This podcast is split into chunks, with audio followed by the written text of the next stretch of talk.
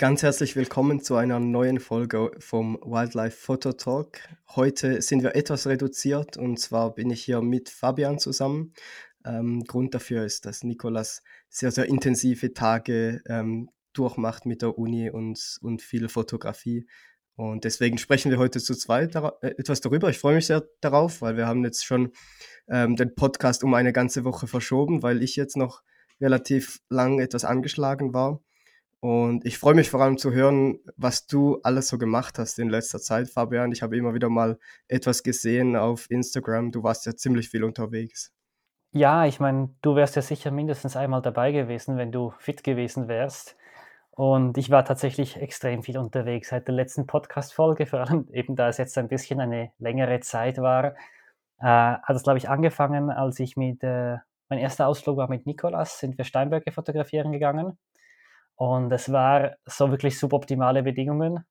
Wir haben uns ewig lang überlegt, ob wir überhaupt gehen sollen oder nicht, weil die Prognose nicht so gut war mit Nebel und dann wurde es tagsüber immer wärmer. Und was ich überhaupt nicht haben kann, ist, wenn ich in die Berge gehe im Winter und dann beginnt es auf einmal zu regnen. Das ist irgendwie, das fühlt sich falsch an. Und ähm, ja, und der Nebel und Regen und das hat es einfach kälter gemacht, gefühlt, als es eigentlich war. Wir haben beide gesagt, also fotografisch gesehen hätten wir schon mal viel lieber jetzt einfach ein paar schöne Schneeflocken gehabt und man wird halt auch nicht so nass, weil wir waren so komplett nass am Schluss.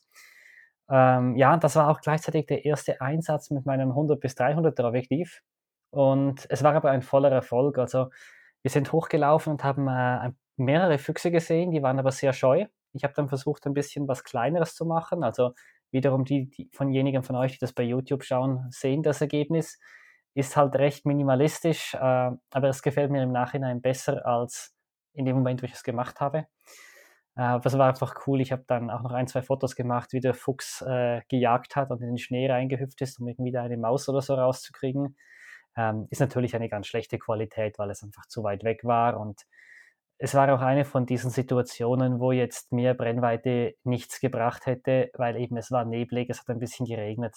Du kennst es, da da bringen dann 800 oder 1000 Millimeter auch nichts. Das ist schon ein sehr limitierender Faktor, ja, mit dem Nebel. Ähm, da kämpfe ich auch immer wieder damit. Ich war jetzt gerade auch äh, gestern noch kurz draußen. Ich war das erste Mal, es gibt ja im Moment einen großen Bergfinkenschlafplatz. Wir haben, glaube ich, auch mal in der Folge darüber gesprochen, dass das cool wäre, wenn es das mal wieder geben würde. Und das ist ja. jetzt tatsächlich der Fall.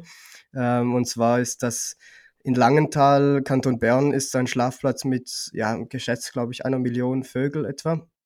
Und Nikolas war sicher schon da. Ich weiß nicht, ob du auch mal da warst. Ich war mit Nikolas da am 30. Dezember oder so, dachte ich, waren wir dort. Ja, genau. Ja, sehr cool. Ich war gestern da und da war es eben auch. Ja, es war bei mir hat es fast mehr Menschen als Bergfinken. Ich glaube, äh, dass jetzt der Peak auch etwas vorbei ist und durch den Kälteeinbruch, den wir die letzten Tage hatten, ähm, dass die Zahlen jetzt schon runtergehen. Ähm, und zusätzlich war es jetzt bei mir auch einfach ähm, bewölkt, und ja auch etwas neblig. Und da war jetzt also kreativ nicht wahnsinnig viel zu machen, fotografisch gesehen. Es war aber natürlich trotzdem ein unglaublich schönes Erlebnis, das mal zu sehen und die Geräuschkulisse vor allem da auch zu erleben. Ja, also ich muss sagen, ich habe eben, das haben wir damals in der Podcast Folge haben wir darüber gesprochen. Ich habe noch nie so einen großen Schwarm gesehen. Und ich wollte eigentlich hauptsächlich deswegen hin. Also ich war da noch in Graubünden am Abend vorher oder am Vormittag vorher und bin dann auf den Nachmittag mich in den Zug gesetzt und bin da hingefahren. Äh, Nikolas hat mich dann freundlicherweise am Bahnhof abgeholt, weil dahinter läuft man ein ganzes Stück, wenn man es zu Fuß macht. Habe ich und gemacht. das war auch krass mit den Leuten. Also Hast du gemacht, ja. ja. Ja, Nikolas hat den Service angeboten mit dem Elektroauto, dann dachte ich, da steige ich gerne ein. Ähm, wir haben auch noch einen Parkplatz gekriegt, weil ich weiß nicht, wie es bei dir war, aber da war wahrscheinlich auch alles ziemlich voll, wenn du dahinter gelaufen bist. Und ja, es tönt sehr ähnlich, wie du es beschreibst, mit ein, zwei kleinen Unterschieden. Also, äh, was bei uns auch war, es war auch so ein bisschen Nebel, der immer mehr auf dieser Lichtung hat sich immer mehr Nebel gebildet gegen den Abend. Ähm, es ging aber noch, es hätte schlimmer sein können. Bei den Leuten sind wir uns nicht sicher. Ich habe Schätzungen von 300 Personen gehört. Ich hätte auf 200 getippt, aber es war schwierig, denn es war unmöglich, die zu zählen, weil man nicht alle sehen konnte. Und es gab auch äh, Leute mit sehr interessantem Equipment dabei und äh, alles Mögliche.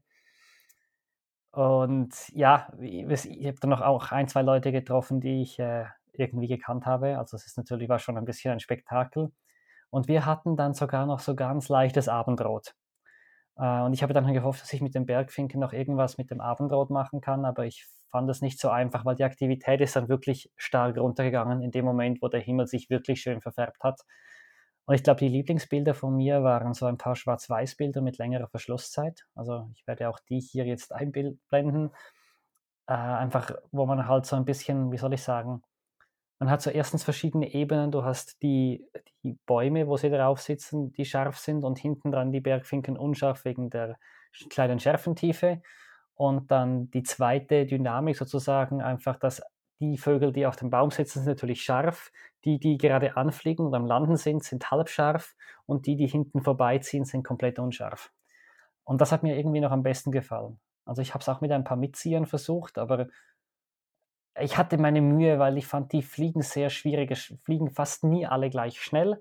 Und dann machen sie relativ abrupt einmal eine Drehung. Also nicht, dass sie komplett die Richtung wechseln, aber wenn sie halt einfach ein bisschen den Winkel wechseln, ändert sich von unserer Perspektive aus betrachtet die Geschwindigkeit und das macht das zum Mitziehen fast, also sehr schwierig fand ich. Ja, ich weiß nicht, was hast du so hingebracht schlussendlich? Ja, also meine Erfahrung war ziemlich dieselbe. Ähm, ich habe es dann auch einfach genossen, ähm, weil fotografisch, ich denke, es wäre etwas, wo, wo sich total lohnt, wenn man da wirklich ein paar Mal hingeht, weil man da einfach immer wieder an verschiedene Situationen rankommt. Und ich glaube, wenn man genügend Zeit hat, dann, dann ergeben sich da auch wirklich immer wieder mal äh, schöne Möglichkeiten. Aber jetzt da an dem Abend, wo ich da war, ähm, ja, hat es nicht wirklich viel, viel Gutes gegeben. Ich habe auch Mitzieher was versucht, mit langen Verschlusszeiten etwas gespielt. Ähm, aber wie du gesagt hast, die, die sind natürlich da auch so unter Druck, weil du hast bestimmt auch gesehen, es hat da äh, Sperber, Wanderfalken, also jenste Prädatoren, die da äh, herumfliegen und wir haben auch einen Sperber, habe ich beobachtet, der auch einen äh, Finken dann erwischt hat und die sind da sehr auf Trab und das ist wahrscheinlich auch der Grund, weshalb die die ganze Zeit die, die Richtung dann wechseln. Ähm, und das macht es schwierig, die Mitzieher da zu machen. Das, das war bei mir auch so, ja. Ja, ich denke, es ist auch ein guter Punkt, was du ansprichst, mit wenn man häufiger geht, denkst du, kann man mehr rausholen. Ich denke, das trifft ja nicht nur auf die Bergfinken zu. Es gibt viele viele Situationen, die finde ich manchmal nicht so einfach fotografisch und wenn man mehrmal hingeht, bringt man dann doch noch irgendwie was hin, weil man einfach beim ersten Mal was versucht, man kommt heim und schaut sich die Bilder an. Ich finde, es macht dann doch einen Unterschied, wenn man die mal groß am Computer anschaut, auch mit ein bisschen zeitlichem Abstand, nicht unbedingt zehn Minuten, nachdem man es gemacht hat, sondern am nächsten Tag. Und dann äh, kriegt man vielleicht eine Idee, was zumindest nicht klappt und dann geht man nochmal und dann wird es besser. Also das hatte ich einfach schon ja. bei unzähligen Tierarten oder, oder es muss nicht eine Tierart sein, das kann auch einfach eine Region sein, wo du verschiedene Tierarten hast und vielleicht fokussiert man sich, ich sage jetzt mal in Anführungszeichen, auf die falsche Tierart. Ähm, einfach weil die irgendwie immer im, ich sage jetzt auch schlechten Licht ist oder vor einem ungünstigen Hintergrund und man übersieht eine andere Möglichkeit komplett. Ähm, ja, aber ich fand es extrem eindrücklich. Ich habe auch noch ein bisschen gefilmt. Ähm, ist natürlich schwierig, das rüberzubringen weil mit dem Weitwinkel sind das so winzige Punkte, das sind irgendwie so wie Mücken auf dem Bild. Und vor dem schwarzen äh, Fichtenwald sieht man natürlich gar nichts. Aber ich habe dann auch wieder mit dem 100 bis 300er sehr viel gearbeitet. Also ich muss sagen, das 100 bis 300er, es kam extrem viel im Einsatz bei mir. Ich habe es jetzt, ich glaube, seit ungefähr einem Monat. Und das war echt viel im Einsatz. Und ich habe damit so ein paar Slow Motion gemacht und dann halt auch Freunden und Verwandten gezeigt. Und das ja, die waren auch beeindruckt, weil äh, als ich dort war, waren die Schätzungen noch bei ungefähr einer Million Bergfinken. Ja, ja, das hab, ist auch das, was ich gehört habe. Ich bin sicher, bei mir waren es jetzt doch ein Stück weniger. Ja, ich habe auch gesehen, die nächsten zwei Tage war es dann schon, genau, ich habe nur bei den Meldungen gesehen, dass die nächsten ein, zwei Tage das schon ein bisschen runter ist dann, nachdem ich da war, weil da auch das Wetter umgeschlagen hat. Und ich kann mir natürlich gut vorstellen, dass es jetzt noch weniger ist. Aber ja, du warst krank, da kann man ja auch nicht viel machen. Ja, genau. Ich bin jetzt auf dem Weg zur Besserung. Ich war jetzt auch einmal noch, noch in den Bergen wieder unterwegs. Ähm, da hatte ich aber etwas ganz äh, Spezielles erlebt. Ich war, ähm, ich wollte jetzt noch nicht eine Riesenwand Riesenwanderung machen und bin deswegen an einen Ort gegangen, wo ich mit der Bahn hochgehen konnte. Und ich hatte ähm, eine Stirnhöhlenentzündung und dadurch, dass ich mit der Bahn relativ viele Höhenmeter in kurzer Zeit zurückgelegt habe, ähm, kam das Symptom wirklich sehr stark zurück. Ähm, ich weiß nicht, weil da vielleicht noch irgendwelche äh, Wege verstopft waren oder so. Und deswegen, als ich oben ankam, da, da war ich wieder krank. Ähm, weiß auch fotografisch nichts, hat es nichts ergeben. Genau, ich habe da jetzt auch gelernt, dass ich mir da etwas mehr äh, Ruhepause dann noch gönnen darf. Ähm, aber ich bin jetzt, man sieht es wahrscheinlich auch, ich bin in einem neuen Umfeld. Umfeld. Ich bin hier jetzt äh, im Bündnerland in einer Berghütte, wo es auch doch relativ frisch ist, weil ich erst gerade angekommen bin und gerade noch ein Feuer machen konnte. Aber es geht jeweils einen Moment, bis das da einigermaßen angenehm wird. Genau. Und äh, ich habe aber gesehen, du warst auch jetzt nochmals in den Bergen unterwegs in letzter Zeit. Du warst ja nicht nur bei den Bergfinken ähm, und nicht nur bei Nikolas da. Ich kann, glaube ich, gerade ziemlich ausführlich erzählen, äh, weil heute gibt es vielleicht ein bisschen mehr Geschichten zu erzählen. Ich glaube, das müssen wir ausnutzen, weil so viel sind wir ja selten unterwegs. Ich hoffe, Nikolas hört sich die Folge an, weil der könnte auch von dir lernen, dass man sich besser komplett auskuriert, äh, bevor man wieder losgeht, glaube ich. Ja, äh, ich war nachher noch im, nachdem ich mit Nikolas da bei den Steinböcken war, also schlussendlich hat es wirklich noch coole Bilder bei uns beiden gegeben. Es war einfach so ein Moment nachher, da hatten wir beide einfach saukalte Hände und Füße. Da war es einfach so für zehn Minuten, Viertelstunde, dann war es wieder okay, aber es war zuerst bist du noch so mit Adrenalin voll, weil, weil du das Gefühl hast, es gibt wirklich coole Bilder und gute, gute Möglichkeiten. Und dann, wenn es dann so langsam nachlässt, dann merkst du, wie kalt es eigentlich ist. Und eben der Regen hat nicht geholfen. Und dann bin ich nach Graubünden, ähm, war dort einige Zeit und habe da mit einem äh, Fotokollegen äh, noch Wasseramseln fotografiert. Äh, das fand ich auch cool, weil die waren an einem kleinen See. Und die meisten Wasseramseln bis jetzt habe ich immer in Flüssen gesehen. Und bei einem See hast du halt andere Möglichkeiten. Also ich habe damals in Skandinavien an einem Fluss viel mit Langzeitbelichtungen gearbeitet zum Beispiel. Also du hast das Eis und den Schnee und dann habe ich, ich weiß es nicht mehr auswendig, der Fluss ist relativ schnell geflossen. Ich würde sagen, vielleicht eine Fünftelsekunde belichtet. Und dann hast du halt relativ schön, äh, ja, sieht man die Bewegung vom Wasser. Es gibt auch enorm viel Ausschuss, das war schon so. Und jetzt am See hat man halt ganz andere Möglichkeiten. Sowas geht natürlich nicht mehr, aber dafür ist der Hintergrund tendenziell ruhiger, weil du halt irgendwie, weil die Wasseroberfläche viel ruhiger ist. Ähm, das heißt, du hast eine schönere Spiegelung und hinten dran im Hintergrund, der ist dann weiter weg wie nur in einem kleinen. Also es kommt natürlich auf die Größe vom Fluss an, aber wenn es ein kleinerer Fluss ist, ist es was ganz anderes. Und ja, ich habe die dann ein bisschen beim Baden fotografiert und mich dann ziemlich schnell darauf fixiert, Flugaufnahmen zu machen. Und das war auch nicht ganz, gar nicht so einfach. Also, bis ich da mal ein paar Scharfe zusammen hatte, es ging ein Weilchen. Ich habe auch regelmäßig wieder mal einen Abflug verpasst, weil ich es bei der trotzdem nicht so wirklich geschafft habe, so mein Verhaltensmuster rauszufinden. Also manchmal habe ich schon gesehen, wie sich den Kopf so ein bisschen bewegt hat, aber es war irgendwie kein zuverlässiges Anzeichen, dass sie jetzt demnächst wegfliegt und hat aber dann noch ein paar coole gegeben. Ich habe darüber auch ein YouTube-Video gemacht. Das ist mittlerweile bis der Podcast draußen ist, ist das YouTube-Video hoffentlich auch draußen. Das ist dann einfach auf meinem Kanal. Und habe sogar mit dem 100 bis 300er noch ein bisschen fotografiert. Äh, ich hatte das 600er für die Flugaufnahmen und habe das 100 bis 300er mit 1,4-fach Konverter, wenn sie mal am, am, Ufer gesessen ist und habe dann versucht, ein bisschen äh, ja, den Vordergrund noch so zu verschleiern oder so.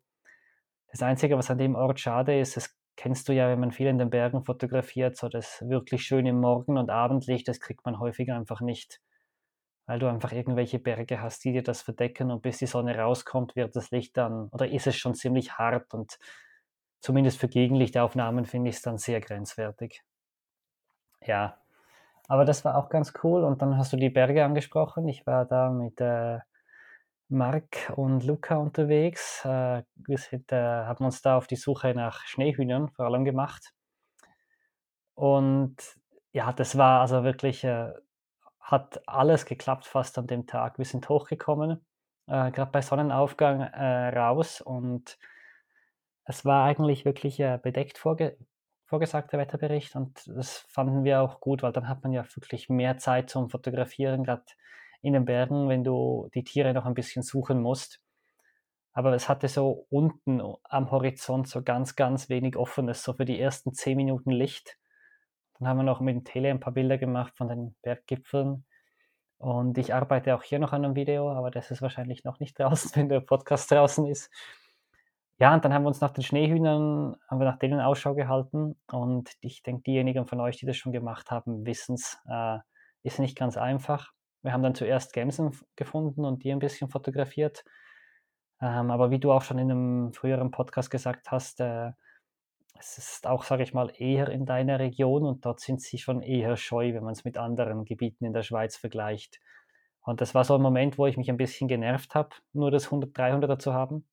Ich glaube, irgendwann muss ich mir einfach den Zweifachkonverter noch kaufen, dass ich da irgendwie auf 600 mm komme. Es ging auch was mit 420. Ich habe dann einfach mehr von der Umgebung versucht zu zeigen, ein bisschen mehr von Weiß und dürren Gras. Und nachher haben wir aber tatsächlich die Schneehühner noch gefunden. Und das war wirklich cool. Also es war nicht einfach, sie zu sehen. Die Bedingungen waren recht heftig, weil es war relativ warm die Tage davor und hat aber dann über Nacht schon wieder gefroren. Und es, alles war einfach so richtig eisig und rutschig. Und äh, wir sind teilweise dann, war der sicherste Weg zum ein bisschen Höhenmeter verlieren, einfach zum, zum sich hinhocken und den Hang runterrutschen, weil da kann man immerhin nicht mehr fallen. Äh, das war, war lustig, aber ähm, ja, wir haben es dann geschafft und dann hat es nachher noch begonnen zu schneien und das war auch cool, weil ich habe noch nicht so viele Bilder von Schneehühnern im Schneefall, weil die haben ja auch die Taktik, dass sie sich dann grundsätzlich mal einschneien lassen, wenn es wirklich viel schneit. Und das war schon, waren schon coole Bedingungen und da habe ich dann teilweise sogar ohne Konverter gearbeitet. Ein paar Bilder bei 200 mm oder so gemacht, weil ich wirklich gedacht habe, okay, ich möchte jetzt mehr Umgebung zeigen. Und das ist bis jetzt so auch meine Erfahrung mit diesem 100 bis 300er. Ich bin recht zufrieden, weil es mich ein bisschen forciert, so mehr von der Umgebung reinzubringen. Und gleichzeitig hat man noch ein bisschen Brennweite, weil ich glaube, mit einem 70-200er wäre ich nie losgezogen. Also nur mit einem 70-200er zum Schneehühner fotografieren. Ja, ähm, Thema Hühner, möchtest du da noch was erzählen? Du hast ja da begonnen, in den letzten Tagen öffentlich schon ein bisschen Werbung zu machen. Genau, ja, Danke für den Übergang und hört sich mega cool an. Ich habe auch mit äh, Marc noch relativ lang telefoniert und er hat mir noch Bilder gezeigt von dem Tag und das war ja wirklich, äh, waren wunderschöne Bedingungen, gerade in dem Schneefall. Ähm, ja, es, es reut mich etwas, dass ich da nicht dabei sein konnte, aber ähm, natürlich freut es mich für euch, dass das so geklappt hat. Und genau bezüglich Hühnern, ähm, da haben wir jetzt die letzten Tage ein Projekt online gestellt. Ähm, zumindest war jetzt schon länger auf Websites irgendwo ersichtlich und ich habe auch schon an Vorträgen und so darüber gesprochen. Ähm, aber jetzt ist es so ganz offiziell online und zwar ähm, werde ich die nächsten zwei Jahre voraussichtlich, ist jetzt mal so geplant, das kann auch sein, dass sich das noch anpassen wird, aber wir haben uns vorgenommen, das in zwei Jahren abzuschließen. Und zwar ähm, arbeite ich mit einer Produktionsfirma von Zürich, ähm, die heißt Lucky Film, äh, zusammen. Und unser Ziel ist, einen Film zu erstellen, der schlussendlich in die äh, Schweizer Kinos kommen soll. Und ja, mit eigentlich dem Fokus genau auf diesen wilden Hühnern, sprich auf den Raufußhühnern, wo auch das Alpenschneehuhn dazugehört, ähm, genauso wie das Birkhuhn, das Auerhuhn und dann auch noch das Haselhuhn. Ähm, wir haben den Fokus jetzt wirklich auf Björk, Auer und äh, Schneehuhn eigentlich mal gesetzt und haben diese so als Hauptprotagonisten ähm, und begleiten die durchs ganze Jahr, erzählen Geschichten. Die haben ja wahnsinnig tolle Überlebensstrategien, ähm, gerade eben auch im Winter das Alpenschnee und wie du gerade schon angetönt hast, ähm, damit die da auch bei minus 20, 30 Grad auf dem Berggipfel oben bleiben können. Ähm, wie zum Beispiel eben, dass sie sich einschneiden lassen.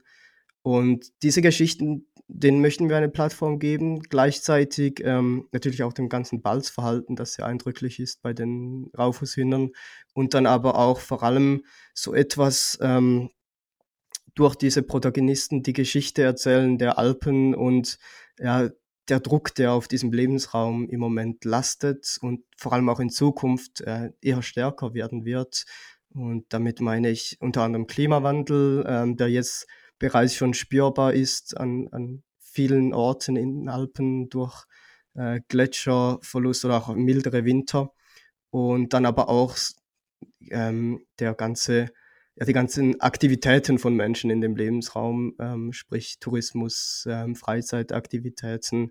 Und wir möchten das in keiner Form irgendwie als etwas Schlechtes, Negatives darstellen, weil ich glaube, jeder und die, äh, jede hat das Recht, ja, in diesem Lebensraum auch unterwegs zu sein. Aber wir möchten einfach dem Menschen zeigen, der diesen Film schaut, ähm, dass es ein Lebensraum ist für wilde Tiere und dass man diesen Lebensraum respektvoll betreten soll und mit dem Wissen, welche Konsequenzen es haben kann, wenn man sich so oder so verhält.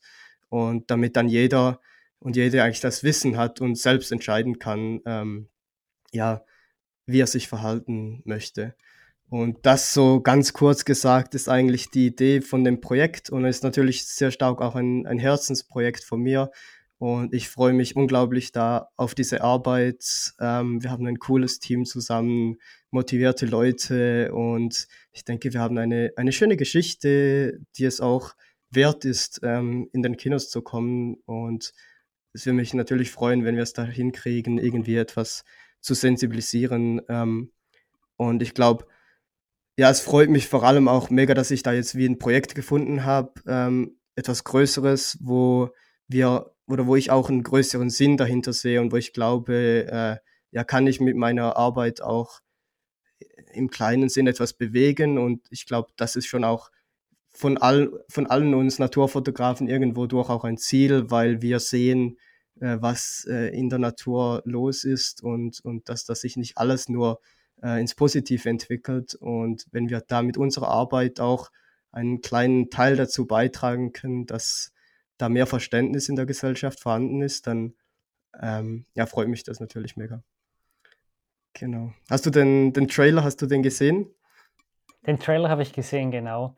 Äh, hat wirklich ja. spannend ausgesehen und du hast ja auch selber im Trailer gesagt, dass eben, dass wir alle in Störfaktor sind zu einem gewissen Grad selbst du als Fotograf hast du gesagt im Trailer, wenn ich mich richtig erinnere, eben störst du wohl auch zu einem genau. gewissen Grad, aber ich stimme dir zu, man kann es halt schon minimieren, je nachdem, wie man sich verhält. Auch als Fotograf, also für mich ist es eigentlich am schönsten, wenn ich weggehe und das Huhn noch da ist. Das ist für mich eigentlich das Beste, genau. oder? Und wenn das Huhn nicht äh, genau. wegläuft oder noch blöder halt wegfliegt.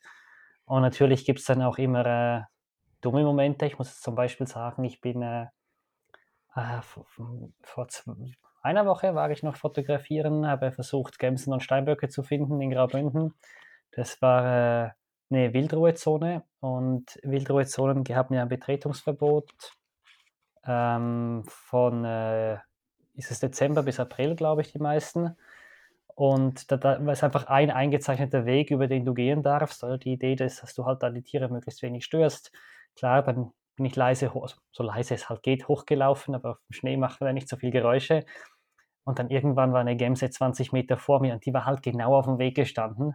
Und die hat mich gesehen und ist dann gleich weggerannt. Dann dachte ich mir auch, ah, super, das war jetzt eigentlich das, was ich nicht wollte. Oder das ist sowas, ich habe die Gemse dann später noch gesehen und später fotografiert und da war sie deutlich entspannter, weil ich halt auch mehr Abstand zu der Gemse hatte und ich habe mich ganz langsam genähert und die hat sich also, sie hat sich dann trotzdem ein bisschen bewegt, ist dann mal ein paar Schritte auf die Seite, aber sie ist nicht weggerannt oder sowas. Und das ist mir in dem Moment einfach passiert, weil ich halt ja einfach den Weg hochgelaufen bin und ich weiß nicht, vielleicht, vielleicht, wenn ich lauter gewesen wäre, hätte sie mich sogar von weiter gehört. Ich weiß es nicht. Aber die war halt ein bisschen überrascht, dass ich da auf einmal vorkam und ich denke, so Begegnungen hatten wir halt auch alle schon mal. Ähm, man versucht das zu minimieren, aber es ist verdammt schwierig und auch manchmal, wenn man gar nicht mit der Kamera unterwegs ist. Ähm, und das ist natürlich auch ein Punkt, den du angesprochen hast mit dem Klimawandel und mit dem, äh, mit dem Wintertourismus. Und das ist ja etwas, was äh, so miteinander spielt und nicht auf eine gute Art für die Tiere, oder? Weil der Klimawandel treibt die Tiere immer höher hoch und wenn man sich so die Geometrie von einem Berg anschaut, je weiter höher man geht, desto kleiner wird die Fläche, die noch verfügbar ist. Äh, gleichzeitig geht der Wintertourismus immer höher, weil das Klima immer wärmer wird und die Leute trotzdem noch Schnee haben wollen. Und ich denke einfach, eben wie du sagst, Sensibilisierung ist sehr wichtig. Ich denke, so Wildruhezonen, auch wenn es bei mir jetzt ein bisschen blöd lief, dass die Gemse genau auf dem Weg war, aber generell hilft das natürlich schon mal enorm, wenn die Leute sozusagen auf einem Weg durchlaufen und die Tiere nebendran Ruhe haben Und ich habe auch den Eindruck zum Beispiel, dass Schneeschuhlaufen vermutlich noch äh, verhältnismäßig eine schonende, wie soll ich sagen, eine schonende Aktivität ist. Ich denke, wenn man äh, Tiefschnee fährt oder so, das ist wahrscheinlich, da werden die Tiere wahrscheinlich mehr erschreckt. Aber ich, ich weiß auch gar nicht, was da der, ja. ja, was da die Forschung und so weiter genau sagt. Das peinlicherweise. Ich habe damals meine Masterarbeit über das Alpenschneehuhn gemacht, aber ein bisschen über einen anderen Aspekt.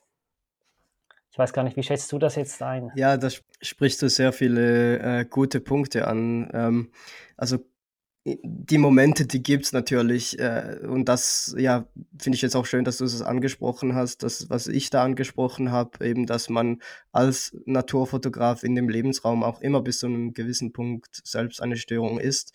Ähm, es gibt immer diese Momente, äh, wo man einfach ja zu nah an ein Tier rankommt, weil man sich gegenseitig äh, nicht gesehen hat, ähm, weil man ja auch eben, wie du sagst, versucht, möglichst ruhig und unauffällig unterwegs zu sein. Und ähm, da habe ich mittlerweile auch wirklich ein, ein, schlechtes Gewissen, wenn mir diese Momente passieren. Aber grundsätzlich, ja, äh, glaube ich, kann ich es vertreten, äh, dadurch, dass ich äh, auch versuche, äh, etwas ja, ins Positive zu machen, etwas zu bewirken.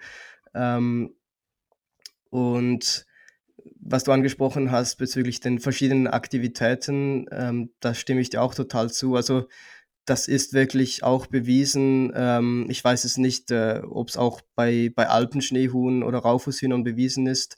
Ähm, aber grundsätzlich Wildtiere, die gewöhnen sich sehr schnell daran, wenn Menschen immer am gleichen Ort durchkommen und ähm, die haben dann auch nicht so ein Problem damit, wenn die relativ nah nebenbei sind, aber wissen, der Mensch, der kommt eigentlich da durch und der ist dann wieder weg. Ähm, aber wenn jetzt der Mensch nur schon wenige Meter daneben durchläuft, dann äh, kann das schon eine ganz andere Wirkung haben.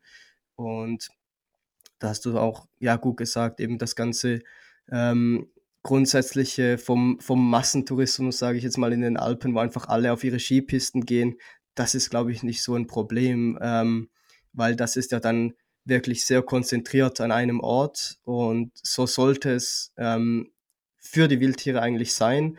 Es ist dann wirklich ein Problem, wenn einfach äh, auf jeden Berg drei Leute hochgehen und da irgendwo runterfahren und ähm, ja, dementsprechend einfach kaum noch äh, wirklich Regionen sind, wo, wo die Tiere gar kein, keine Fläche mehr haben ohne Störung.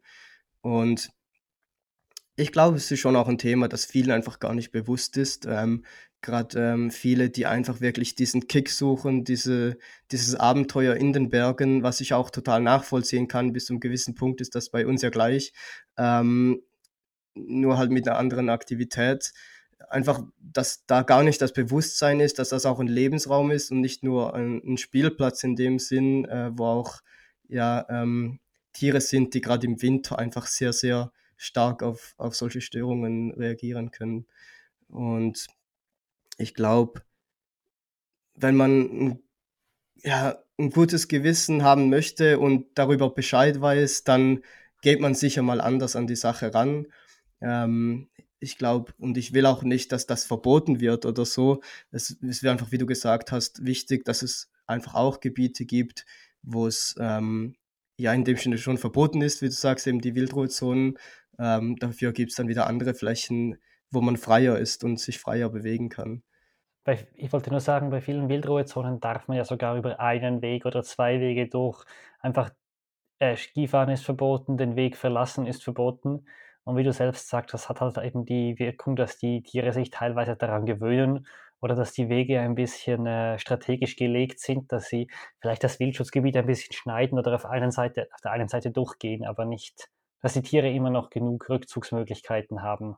Ja, genau. Und, und das sind auch wirklich Orte, wo, wo sich lohnen kann, auch gerade für uns. Also, äh, das sind wir ja die Ersten, die eigentlich froh sind, wenn es noch so einen Weg irgendwo durchgibt, weil, weil wir da einfach auch schöne Möglichkeiten haben, an Tiere ranzukommen. Und grundsätzlich ähm, Wildruhezonen oder auch Schongebiete, auch, auch während der Jagdzeit, zum Beispiel beim Rotwild, die haben einfach auch den Einfluss darauf, dass Wildtiere plötzlich ähm, viel aktiver am Tag sind ähm, und grundsätzlich nicht so eine große Flucht, Fluchtdistanz äh, haben. Und das kann natürlich auch spannend sein, gerade für uns, äh, wenn wir die Tiere fotografieren möchten.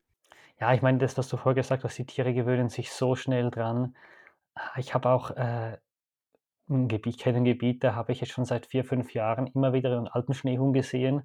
20, 25 Meter würde ich schätzen, höchstens 30 neben der Skipiste. Und da sind die ganze Zeit die Leute durchgefahren. Das hat dann Ruhe gefressen, war so ein bisschen verdeckt und als Skifahrer keine Chance, dass du das siehst. Und ich war halt mit den, ich glaube, das erste Mal war ich zwar auch mit den Skischuhen, aber habe halt äh, mit, den Ski, mit den Skien unterwegs, aber ich habe bewusst Ausschau gehalten und nachher bin ich jeweils mit den Schneeschuhen hin. Und das fand ich auch sehr eindrücklich. Also, oder ein ganz anderes Beispiel, wenn wir mal ein bisschen die Alpen verlassen, sind für mich auch immer wieder zum Beispiel äh, Bussarde oder Turmfalken. Ähm, wenn du im Auto vorbeifährst, der Autobahn, das juckt die überhaupt nicht. Die sind sich das so gewöhnt. Das gleiche an einem Feldweg, aber wehe, du hältst an. Dann sind sie weg, oder? Das ist, ähm, oder spätestens, wenn du die Scheibe runterlässt. Also ich glaube, die Gewöhnung spielt da schon eine enorm große Rolle. Ja, ähm, bei, dem, bei dem Film noch eine Frage hätte ich noch. Äh, kommentierst du dann oder erzählst du dann auf Schweizerdeutsch praktisch das Ganze? Oder?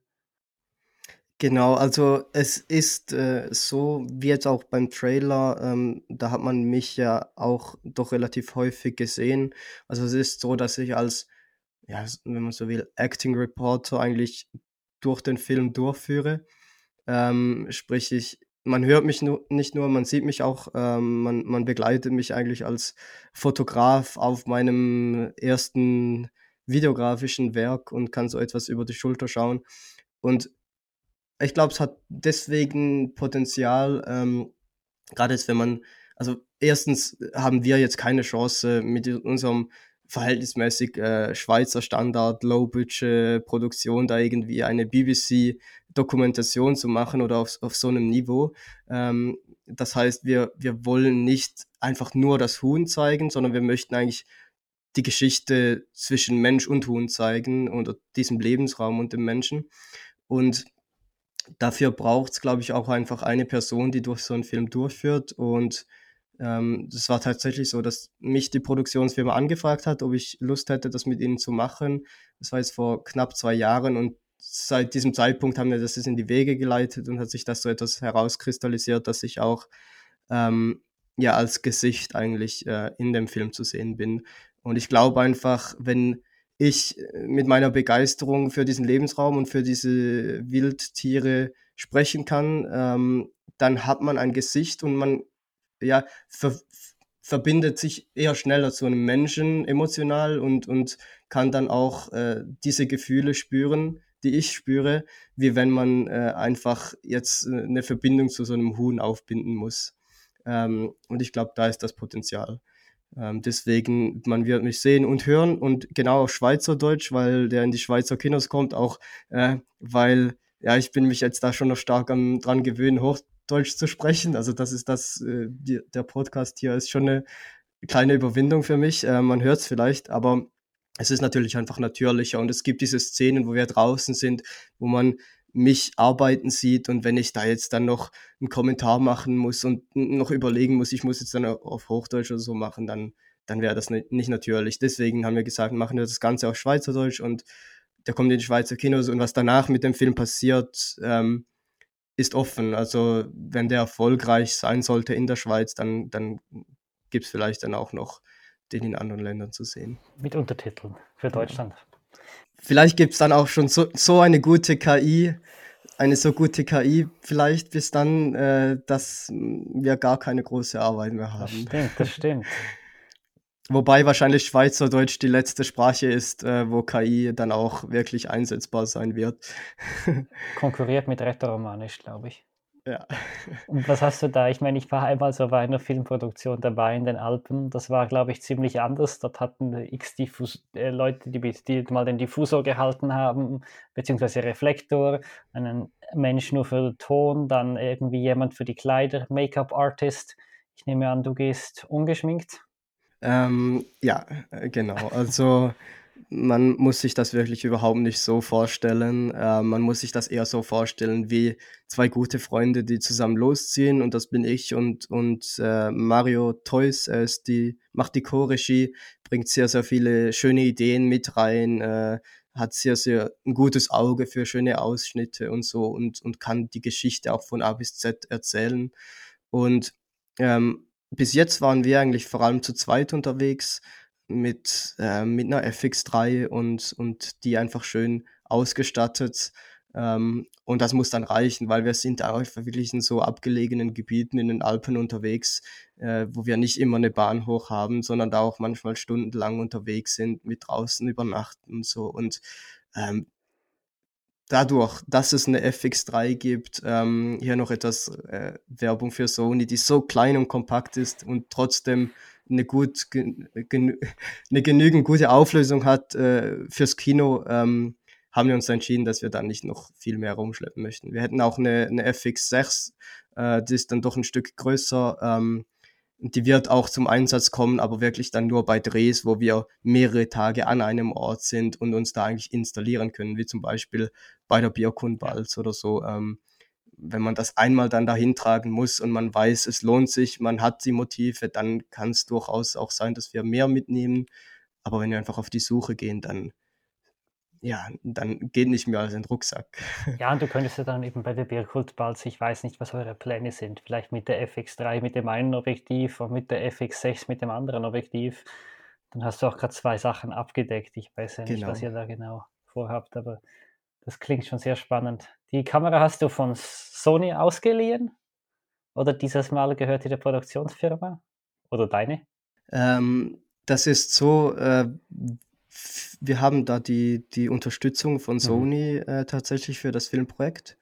Ähm, wir haben da ein Gesuch eingereicht, äh, bei Sony Schweiz und das sind einfach echt mega coole Leute, die da arbeiten und die haben sich da dann extrem eingesetzt, obwohl's, äh, relativ schwierig ist, äh, bei 'nem, ja, so kleinen Land jetzt da wirklich groß was, äh, zu bewegen können, äh, haben sie si sich wirklich eingesetzt und alles bewegt, was sie konnten, um uns da so 'ne Basic-Ausrüstung immerhin zur Verfügung Okay. zu stellen. Und wir haben jetzt eine FX6 und eine FX3 plus eine A7 IV noch bekommen und 1, 2 Standardobjektive und, ähm, dann gibt's natürlich noch sehr viel, äh, Material, das auch in der Produktionsfirma ist, was ich dann für gewisse Drehs ausleihen kann. Aber die Standardausrüstung von Sony, die die habe ich jetzt eigentlich bei mir und habe die auch immer griffbereit. Und du filmst dann aber auch mit dem Genau. 200 bis 600er an der FX3 oder nicht so viel?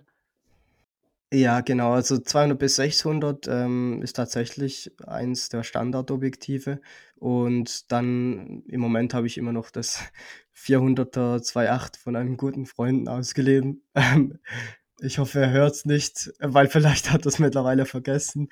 Ähm, ne, ganz liebe Grüße und ganz herzlichen Dank an der Stelle, ähm Ja, kann ich mir vorstellen. Wobei ich finde, zum Filmen ist natürlich schon auch cool eben so 'n Zoom, weil man einfach irgendwie also, ich bin jetzt auch nicht der Riesen-Filmemacher und ich kann natürlich nicht mit eurem Produktionsaufwand und, äh, Ergebnis schlussendlich mithalten, aber das, was ich für mir einfach merke, dass mir manchmal beim Filmen die Hintergrundauflösung nicht so wichtig ist wie beim Fotografieren und ich dann einfach das Zoom enorm schätze, weil man halt einfach eine Szene 'n bisschen weiter, eine Szene 'n bisschen mehr Close-up und da irgendwie wie soll ich sagen, du bringst 'n bisschen mehr Abwechslung rein. Also, das ist natürlich so was wie 'n 200 bis 600er Total. schon Ey, was ich auch ganz gerne mache tatsächlich ist, äh, mit dem 70-200 jetzt, Mhm. ähm, mit der A7 IV, weil die hat grundsätzlich eine gut genü also, 'ne genügende Auflösung und die hat ja dann den, äh, Crop-Modus und dann kann man da eigentlich auch schon relativ viel machen und dann auch wirklich Freihand. Ähm, und wir machen ja jetzt wie du sagst, es geht nicht darum, äh, einfach alles Porträt möglichst nah dran, sondern auch einfach viele schöne Stimmungsbilder mit Landschaft und verschiedene Ausschnitte. Ähm, das ist das das Wichtigste, wenn man die Geschichte ganz erzählen möchte und, äh, deswegen, ja, 24-70, 70-200, 200 bis 600 ist eigentlich so wie vorhin auch bei der Fotografie, äh, immer dabei. Tönt super. Hat die, äh, A7 IV im Crop-Modus macht die da noch 120 Bilder Sekund pro Sekunde bei 4K oder? Ähm, wenn ich mich nicht na, da überfragst du mich jetzt schon. Ich glaube nicht. Ich hätte gesagt Kann eben 6. meine R5 auch nicht. Sie hat auch 'n ich kann 4K 120, aber wenn ich den Crop-Modus haben will, dann kann ich entweder Full HD mit 120 oder im Crop-Modus 60. Und ich verstehe es noch nicht ganz, weil ich dachte, eigentlich müsste es doch einfacher sein, zum kleineren Bereich vom Sensor auslesen, den du dann nicht, äh, wie sagt man dem, downsamplen musst oder so etwas. Ähm, aber das hat manchmal schätze ich das und das fand ich jetzt cool bei zum Beispiel bei der Nikon Z8 oder so, dass man das so auf 'n Knopf legen konnte fürs Filmen. Einfach den Knopf Crop-Modus rein und das du bleibst bei 4K 120. Ist jetzt auch nicht so, dass ich's sehr häufig bräuchte, aber es hätte mich jetzt interessiert, ob das die A7 IV kann, weil das vermisse ich manchmal bei meiner R5. Ja, kann ich dir grad, äh, so auch, äh, ehrlich gesagt nicht sagen, weil schlussendlich jetzt wirklich gefilmt haben wir das meiste schon mit der mit der FX3 dann auch. Ähm, aber wir können das vielleicht noch noch als Ergänzung hier irgendwo kurz einblenden, zumindest für die, die das auf, äh, YouTube schauen. Ja, etwas, was mir gerade noch eingefallen ist, ähm, weil du vorher auch wieder davon geredet hast, dass du im Film irgendwie das ein bisschen sensibilisieren möchtest, den Leuten die Natur näherbringen. Und ich denke, das ist ein Punkt, wo man gut erwähnen kann, wieso wir also, ich denke, Nico, das kann ich hier einschließen, nicht einfach unsere Standorte rausposaunen, äh, im Internet. Das hat jetzt nicht so viel mit Egoismus zu tun, wie dafür, dass wir einfach wir kennen gewisse andere Standorte, wo es, äh, viele Fotografen hat. Ich nehme jetzt als Extrembeispiel mal die Bergfinken. Ähm, aber bei den Bergfinken kann man relativ wenig kaputt machen, sage ich jetzt mal. Also der wurde auch schon auf X Stellen öffentlich äh, also veröffentlicht, äh, gab große Mitteilungen. Ist jetzt nicht so ein Problem, aber eben, wenn man da irgendwo einen Balzplatz hat von Birkhennen, ah, wenn man irgendwo weiß, wo die Schneehühner im Winter sind, das sind einfach Sachen, die erzähle ich bestenfalls eben einem engen Freund oder nehme mal einen Freund mit und bin auch froh, wenn mich natürlich mal jemand mitnimmt, den ich kenne. Aber ich erwarte von niemandem, den ich nicht kenne, dass der mir einfach, äh, seine 10 besten und geheimen Fotospots gibt und ich ja, und ich das Gleiche dann aber auf YouTube rauslasse, wo das irgendwie im besten Fall 10, 20.000 Leute sehen.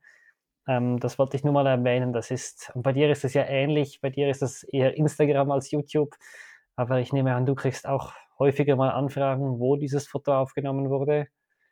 Und ich dachte, es ist vielleicht ein guter Zeitpunkt, noch mal zum Erwähnen, dass das Ja. ein wichtiger Punkt für uns ist, dass wir nicht wollen, dass diese Orte überlaufen werden, denn ich denke, es sind 2 Aspekte. Einerseits ist es schon die Anzahl an Menschen, dass weniger Menschen einfach dass die Tiere weniger Menschen besser tolerieren. Und das Zweite, dass man natürlich nie weiß, wenn man etwas beginnt, online rauszugeben, wer dann kommt. Und es gibt schon sehr unterschiedliche Vorgehensweisen bei Fotografen, muss man sagen. Ja, also, schöne Ergänzung und finde ich gut, dass wir das noch erwähnen. Also, es geht da wirklich, äh, gar nicht um um Egoismus und ich nehme auch wirklich gerne immer wieder mal mal gute Freunde mit. Äh, gute Freunde zeigen mir Standorte und ich glaube, das sollte auch so sein. Ähm, aber wie du gesagt hast, es es gab, glaube ich, auch mal 'ne Bewegung, ähm, No No Geotag, äh, auf den sozialen Medien. Das war, glaube ich, mehr für Landschaften gedacht, weil da hat man das Problem ja auch. Und, ähm, bei Landschaften ist noch mal etwas kleiner, sage ich mal. Ähm, klar, man hat dann eine Landschaft, äh, die in dem Bereich auch, äh, sagen wir mal, vom Lebensraum her dann nicht mehr ganz so ideal ist für für Tiere, aber es ist dann wirklich sehr explizit an einem Standort. Ähm, und grad in den Bergen finde ich manchmal das gar nicht so schlecht, wenn sich dann das auch wirklich an einem Ort etwas konzentriert und nicht alle überall sind. Und bei Wildtieren ist das halt weniger so. Also, bei Wildtieren ist dann einfach vielleicht eher mal 'n Gebiet oder so. Ähm, und vor allem, ähm, ja, ist einfach die Störung ganz anders. In der Landschaft stört man weniger, äh, wie wie ein Tier. Das ist einfach so. Und, ähm, ja, deswegen Genau, ähm, habe da Verständnis damit und ich glaube, ähm, man kann aber schon auch sehr viel rausfinden. Also, wenn man wirklich die Motivation hat, ähm, dann dann findet man viel raus, ähm, im Internet. Ähm, und man kann durchaus auch auch mich oder wahrscheinlich auch dich gerne mal anfragen, wie unsere Vorgehensweise sind, ähm, etwas zu finden. Was wir weniger machen, ist dann wirklich einfach 'ne 'ne eine Koordinate oder so durchzugeben. Absolut, genau. Also, die Vorgehensweise, das habe ich auch immer wieder gesagt und, ähm, ja, was du gesagt hast, eben mit im Internet rausfinden, einige Spots kriegt man und was man aber auch viel oder nicht viel kriegt, was man komplett kriegt, äh, in im Internet, in Fachliteratur, ist das Habitat von den Tieren und das ist eh gut, wenn man das, äh, Verhalten der Tiere auch ein bisschen kennt. Aber wenn man das Habitat kennt, das hilft schon enorm zum, sagen wir, potenzielle, äh, Spots einmal zu identifizieren. Und ich habe mich auch schon grauenhaft vertan, dachte, das könnte ein super Habitat sein für diese Tierart. Das war nichts da. Ich hatte schon völlige Überraschungsbegegnungen. Vor ein paar Jahren, äh, habe ich ein Hermelin fotografiert, äh, schön im Winterkleid und das war in der Stadt Zürich drin, auf einer kleinen Wiese, die mittlerweile leider überbaut ist.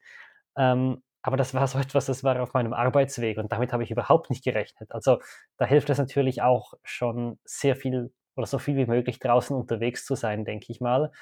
Und ich muss ganz ehrlich sagen, am stolzesten bin ich auf die Bilder, die wo ich die Spots mir sozusagen erarbeitet habe. Und es sind dann auch häufig halt Fotos, wenn man es dann gerade noch schafft, mit ein bisschen weniger Brennweite zu fotografieren, ein bisschen die Umgebung zu zeigen, dann sind es halt Fotos, die nicht jeder hat. Ich meine, es gibt auch von Schneesperlingen und von alten Braunellen gibt es Fotos und du siehst einen Stein und ich glaube, jeder von uns weiß direkt anhand der Flechten, wo dieses Foto aufgenommen wurde. Genau, das da sprichst du auch etwas sehr Gutes an, glaube ich, äh, einfach grundsätzlich. Ähm, ja, es geht darum, wenn man sich äh, wenn man das als Hobby machen möchte oder auch mehr als Hobby, äh, interessiert man sich dafür und und setzt man sich mit den Tieren auseinander und und lernt darüber und sammelt sich so Wissen an. Und dann wird's mit der Zeit auch, sage ich mal, einfacher und hat man die Grundlage, um möglichst effektiv und störungsfrei auch auch, ja, zu fotografieren. Und ich glaube, dass, wenn man so ganz böse sagen will, das Problem ist dann halt einfach wirklich, äh, wenn man äh, das war bei mir auch so ganz am Anfang, äh, wusste ich noch weniger, ähm, dann ist auch die Störung, sage ich mal, tendenziell größer, weil man einfach das Verhalten noch nicht so ganz lesen kann, ähm, weil man vielleicht, äh, das Bild noch nicht so hat und und äh, wenn man auch mit der Zeit äh, schon gewisse Bilder im Portfolio hat, dann, dann wird man auch etwas entspannter und, und findet, ja gut, jetzt ähm, dieses Mal kann ich es komplett sein lassen. Ich möchte das Risiko jetzt nicht noch eingehen oder so. Ähm, das sind so Sachen, die mit der Zeit, glaube ich, dann auch äh, kommen. Ja, das erinnert mich gerade an meinen letzten Ausflug. Jetzt sind wir dann wirklich, glaube ich, am Ende angelangt. Ich war echt viel unterwegs. Äh, das war äh, vorgestern. Tatsächlich war ich wieder Steinböcke fotografieren, äh, dieses Mal alleine und das war schon relativ heftig. Ich hatte, glaube ich, ja, ein bisschen mehr als 700 Höhenmeter Aufstieg. Es hatte ein bisschen Schnee, nicht so viel. Und ich habe dann relativ lang gar nichts gesehen. Nachher äh, einen anderen Fotografen gekreuzt und offenbar sind drei Gemsen ungefähr 300 Meter hinter mir durchgelaufen. Und ich habe sie verpasst, weil ich einfach das Gebiet ein bisschen abgelaufen bin und ich habe einen Fuchs gesehen und bis, bis vorher noch gar nichts. Und dann dachte ich, ja gut, jetzt äh, der Fuchs ist zwar schräg auf mich zugelaufen, aus dem Wald raus.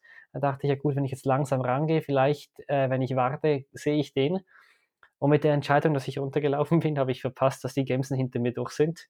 Und dieser andere Fotograf hat mir gesagt, er hat sie nur für zwei Minuten gesehen. Dann waren sie weg. Und dann bin ich aber noch geblieben. Es war einer meiner Jahres, äh, Neujahresvorsätze oder naja, ein paar waren erstens mehr Zeit draußen verbringen und meiner Geduld zu üben und nicht so schnell aufzugeben. Und dann sind am Nachmittag noch die Steinböcke rausgekommen. Und ich habe die, glaube ich, eineinhalb Stunden fotografiert. Und ich meine, ich habe schon gemerkt, einmal, dann haben sie wieder ein bisschen geschaut, weil sie vielleicht doch ein bisschen sich gewundert haben, was genau bin ich jetzt für sie? Bin ich da, müssen sie aufpassen oder nicht? Dann waren sie aber wieder völlig entspannt, sind auf einmal noch näher auf mich gekommen. Also ich konnte da wirklich mit dem, ich habe mit teilweise mit dem 35 mm fotografiert, natürlich nicht mehr formatfüllend, ähm, aber ich habe die dann über eineinhalb Stunden fotografiert und am Schluss sind sie dann einfach, was ich meine Steinböcke im Winter, die ernähren sich ja entweder von Gras oder von den Zweigen von Bäumen. Also ich denke, vor allem auf die Knospen haben sie es angesehen, äh, abgesehen. Und ich habe die halt beobachtet, wie sie da teilweise mit den, äh, den Hufen äh, sozusagen äh, ge gescharrt haben nach Gras. Es war eine Mutter mit ihren Kids. Und nachher, äh, sind sind sie dann zu den Bäumen, haben dort gefressen. Es war unglaublich cool zu sehen, wie sie es war eben alles so schön frisch verschneit und wie die allem das Kitz dann immer wieder die Knospen gefressen hat und oben mit Schnee bedeckt wurde, weil sie halt, wenn es an den Zweigen gefressen hat, oben so 'ne kleine Lawine ausgelöst hat. Und schlussendlich sind die dann einfach und da habe ich dann meine besten Bilder gemacht, sind sie, äh, über einen Grat durchgelaufen, weil da halt keine Bäume mehr waren für 'n Abschnitt und der Schnee schon eher hoch. Das heißt, sie hatten, glaube ich, einfach nicht so 'n Interesse zum da Stehenbleiben. Und dann sind die da durchgelaufen, ich konnte meine Bilder machen und die sind ganz gemütlich an mir vorbeigelaufen und das war aber auch der Zeitpunkt, wo ich mir dachte: „So, jetzt jetzt lasse ich's.“ Ähm, ich habe die 1,5 Stunden fotografiert. Äh, klar, sie haben immer mal wieder aufgeschaut, vielleicht haben sie mal 'n Schritt zurück gemacht, aber dann sind sie wieder 2 Schritte nach vorne gekommen und es war wirklich 'n schönes ich weiß nicht, man kann fast sagen, Arbeiten mit den Tieren, irgendwie die Nähe zu haben und die haben einfach am Schluss einfach zu sehen: „Okay, jetzt ziehen sie langsam weiter“ und das war's für mich. Manchmal bin ich auch gegangen, wenn sie noch dort gestanden sind. Das kommt natürlich immer drauf an. Und das finde ich halt schon etwas extrem Schönes und auch das ja, da hast halt wirklich das Gefühl, okay, du hast die jetzt nicht gestört. Die sind da einfach an dir vorbeigelaufen, ganz gemütlich und fertig. Ja, mega. Also, das waren ja echt, äh, wunderbare, äh, Konditionen, die du da hattest. Also, ein Bild habe ich schon gesehen und da hatte ich also, es war mitunter 'n Grund, weshalb ich zu früh schon wieder in den Bergen unterwegs war. jetzt bin jetzt bin ich schuld. Das wollte ich nicht sagen. Ja. Ich habe noch, äh äh, hast du damit damit abgeschlossen oder möchtest du noch was, äh, dazu ne, ich glaube, jetzt habe ich abgeschlossen und ich fürchte, für den nächsten Podcast werde ich nicht mehr so viele Naturgeschichten Ja. haben. Das war jetzt schon 'ne geballte Ladung. Ja, also, unglaublich, was du alles, äh, in der Zwischenzeit erlebt hast. Wirklich einiges zusammengekommen und vor allem auch erfolgreiche Tage, umso besser. Ähm, ich habe noch 'ne Frage und zwar aus aktuellem Grund. Äh, hast du schon mal einen Iltis gesehen? Nein, tatsächlich noch nie. Äh, eben, äh, Marder, wobei ich mir teilweise nicht mal sicher bin, ob's 'n Baummarder oder Steinmarder war, ähm, weil die teilweise halt einfach so, äh, abends irgendwie ich weiß noch, einmal bin ich von der Arbeit heimgelaufen und der war da kurz vorbeigehuscht. Ähm, ich meine, oft kann man's dann einfach erraten aufgrund vom Lebensraum, aber ich hätte es nicht sagen können. Äh, Hermelin, aber Iltis noch nie. Ne. Und du? Ja, ich ich ich glaube, wenn ich mich nicht täusche, ist auch so, dass, äh, Baummarder tendenziell eher in der eher noch tagsüber unterwegs ist und Steinmarder dann eher in der Nacht. Vielleicht ist das auch noch aber ich weiß nicht, wie sehr sich das dann auch überschneidet. Gibt es bestimmt 'n gewissen Überschneidungspunkt. Ähm, und ne, ich habe selbst auch noch nie einen Iltis gesehen.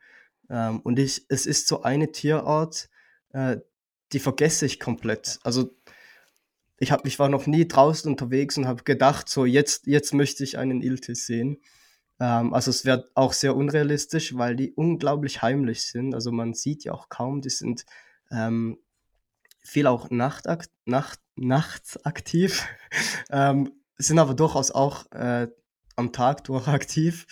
Ähm, und weshalb ich das erzähle, ist, weil der Iltis, der wurde kürzlich, ähm, von Pro Natura zum Tier des Jahres 2024, ähm, gewählt und ich finde das eine sehr, sehr coole Wahl, ähm, weil es eben eine Tierart ist, die gar nicht so wirklich in unserem Bewusstsein ist, die eigentlich aber in der ganzen Schweiz vorkommt, ähm, und aber auch, äh, sehr unter Druck steht, also, sprich, eher abnehmende Bestände hat und sehr stark auf strukturreiche, äh, Gebiete angewiesen ist mit vielen Kleinstrukturen, weil das und das fand ich auch ganz spannend, sind Nomaden, also, die haben nicht ein fixes Revier, sondern die sind eigentlich mehr oder weniger ihr ganzes Leben unterwegs, äh, gehen von Gebiet zu Gebiet und da ist es natürlich essenziell, dass die möglichst viele kleine Strukturen haben, in denen sie sich fortbewegen können und grad so riesige offene Flächen, äh, sind dann schwierig. Mit diesen kleinen Strukturen, ich meine, da fördert man extrem viele Tiere. Ich meine, es ist ja in der Landwirtschaft immer wieder 'n Thema, dass man halt ein bisschen Fläche aufgibt, aber dafür es können Hecken sein, Steinhaufen und so weiter und es gibt da paar coole coole, äh, Stellen, die die ich kenne, wo ich dann wirklich auch schon Tiere gesehen habe, die ich sonst nicht erwartet hätte. Und das finde ich auch cool. Ich weiß nicht, ob man den Iltis jetzt da als ich weiß gar nicht, wie der deutsche Ausdruck ist, auf Englisch ist es ja Umbrella Species, irgendeine Schirmart, sagt man das auf Deutsch überhaupt so oder nicht? Ähm, so eine Art, wo man mit dem Schutz eigentlich von dieser Art viele andere mit einschließt. Und ich denke, wahrscheinlich gilt dann der Iltis auch so, weil es ist ja häufig so, wenn du ein bisschen höher in der Nahrungskette gehst, oder Iltis ist ja auch äh, schlussendlich ein Raubtier, ähm, die haben dann höhere Ansprüche, weil die brauchen halt Beutet genügend Beutetiere, die auch überhaupt da sind. Und was ich auch sehr interessant fand, was du gerade erzählt hast mit der Verbreitung vom, vom Iltis, ich musste ehrlich gesagt nachschauen, äh, weil ich mir dachte, Iltis, Moment, wo genau in der Schweiz kommt der überhaupt vor? Und dann, wie du sagst, oh ja, theoretisch überall, aber ja, also den habe ich auch überhaupt nicht auf dem Schirm. Ist wirklich spannend ähm, und bezüglich Verbreitung, also sie kommen nicht mehr ähm, in den wirklich höhen, höheren Höhenlagen, kommen sie weniger vor. Ähm, sie überwintern grundsätzlich, äh, also brauchen dann eine gewisse Wärme auch und gerade wenn sie höher sind, dann habe ich gelesen, dass die sehr gerne dann auch in Ställe gehen, sogar in, in Wohnungen und äh, in, in Heu oder so. Ähm, also sie sind da dann durchaus auch auf ja, menschliche äh, Gebäude angewiesen. Das solltest du bei dir, glaube ich, mal schauen. Vielleicht sollten wir bei uns im, im Estrich anfangen, ja, zu suchen. Wahrscheinlich ist es so naheliegend. Das, es könnte wirklich sein. Also es würde mich nicht überraschen bei der. Bei also der was ich bis jetzt immer bei, oder immer, schon öfters bei uns in der, im Holzstapel oder so hatte vorm Haus, das waren aber, glaube ich, immer Marder. Aber es war halt, manchmal hast du auch nur eine Bewegung gehört und dann was wegflitzen sehen und das war dunkel. Du, naja, man kann ja Wunsch denken, aber ich glaube, es waren schon Marder bis jetzt. Ja, das kommt natürlich noch dazu, dass es da wahrscheinlich auch eine gewisse Anzahl an Beobachtungen gibt, äh, wo man gar nicht an den Iltis denkt, gerade wenn es so kurze, sehr schnelle Beobachtungen sind. Ähm, könnte ich mir auch vorstellen, dass man da, dass es da noch eine Grauziffer gibt an Beobachtungen, die man sich gar nicht bewusst ist. Und was ich auch sehr spannend fand, ähm, dass sich die bei uns hauptsächlich von Fröschen und Kröten ernähren. Das hätte ich auch nicht gedacht. Also es gibt Gebiete, wo, sie, wo es Kaninchen gibt, da spezialisieren, spezialisieren sich die auf Kaninchen und ernähren, ernähren sich wirklich hauptsächlich von denen. Und bei uns sind es dann Frösche und Kröten. und zwar wirklich im Überfluss, gerade im Frühling, wenn man die, die Laichplätze hat, ähm, dann habe ich da Bilder gesehen, wo die ganze Haufen an Fröschen ähm, eigentlich deponieren und ja, später dann äh, zurückkommen. Ich glaube, ich muss bei uns äh, im Garten vielleicht die Wildkamera aufstellen, weil ich habe da vor, äh, ich glaube, sieben, acht Jahren, acht Jahren mittlerweile, äh, einen Teich mal angelegt. Äh, und da sind ab und zu Frösche, aber es sind nicht so extrem viel. Und eben der Holzstapel, der ist gar nicht so weit weg. Vielleicht sollte ich da wirklich mal wieder die Wildkamera hintun. Bis jetzt hatte ich immer nur Rehe am Teich und ich glaube einmal einen Fuchs. Ähm, aber das wäre natürlich cool. Sowieso finde ich das ein spannendes Thema. Ich habe jetzt nämlich äh, auch gerade noch äh, mir Wildkameras organisiert und werde die jetzt dann aufhängen. Ähm, und ich habe jetzt sogar solche, die mir dann die Bilder gleich ähm, aufs Handy schicken und bin dann gespannt, wie das funktioniert. Ich denke, ich kann mir vorstellen, es gibt noch so ein, das gewisse etwas ins Leben, so einen gewissen Reiz, wenn man einfach jeden Moment so ein Bild von einem Wildtier äh, zugeschickt äh, bekommen ja, kann. vielleicht bist du dann auch in dem Moment, nervst du dich, dass du an einem völlig anderen Ort bist und eigentlich viel lieber jetzt gerade vor der Wildkamera wärst in der Nähe und nicht irgendwo im Bündnerland in der Berghütte. Hat vielleicht auch etwas. Aber ich glaube, alles in allem äh, hilft es dann doch. Und finde ich es auch einfach spannend, eben gerade für solche Arten, äh, wo man einfach sonst nicht, mich, nichts äh, mitbekommt, wenn man die überhaupt mal in der Art und Weise zu Gesicht bekommen kann. Ich habe eine Zeit lang bei mir im Garten eben auch Wildkameras immer wieder hingestellt an verschiedenen Standorten. Und eigentlich ging es mir nicht darum, die später wirklich zu fotografieren, weil viele von denen sind einfach hauptsächlich dämmerungsaktiv und ich fand es einfach cool zu sehen, okay, hier geht der Fuchs durch, einmal habe ich einen Dachs drauf und alles im Garten, was ich gar nicht so mitkriege. Hermelin habe ich tatsächlich zweimal, glaube ich, gesehen im Winter ähm, aber sonst extrem viel kriegst du halt einfach nicht mit. Und das finde ich einfach extrem spannend. Und auch wenn es dann gar, mir gar nicht ums Fotografische geht. Aber das einfach zu sehen, oder dann auf einmal hatten wir einen Rehkitz im Garten und dann war es immer wieder auf der Wildkamera über zwei, drei Wochen und das gesehen, wie es immer größer wurde. Das macht mir einfach extrem Spaß und ich denke, da wird es dir ähnlich gehen. Und wie viele Kameras hast du jetzt äh, organisiert und im Einsatz? Äh, ich habe jetzt tatsächlich äh, fünf Stück organisiert. Ich konnte das jetzt auch übers äh, Filmprojekt so machen und ich werde die wahrscheinlich dann auch äh, ich bin jetzt da im Kontakt mit Wildhütern. Äh, vielleicht, wenn das klappt, kann ich die auch an gewissen Balzplätzen oder so dann äh, so installieren, dass ich da den Überblick mehr oder weniger habe. Das wäre so meine Idee. Genau, ich, ich hätte für heute noch ein technisches Thema. Wir sind jetzt aber doch schon sehr, sehr lange äh, am Sprechen. Also ich finde es erstaunlich, dass wir uns jetzt über eine Stunde schon zu zweit unterhalten haben. Ist, glaube ich, mit Abstand die längste Folge bis ja, jetzt. Ja, das kann gut sein. Äh, deswegen, du kannst sagen, wollen wir das heute noch anschauen oder wollen wir das äh, aufs nächste Mal mit Nikolas wieder verschieben? Von mir aus können wir es auch gerne noch anschauen, weil ich glaube, ich weiß gar nicht so viel darüber, dass wir da stundenlang reden könnten noch. Aber vielleicht kannst du mal deine Meinung dazu sagen.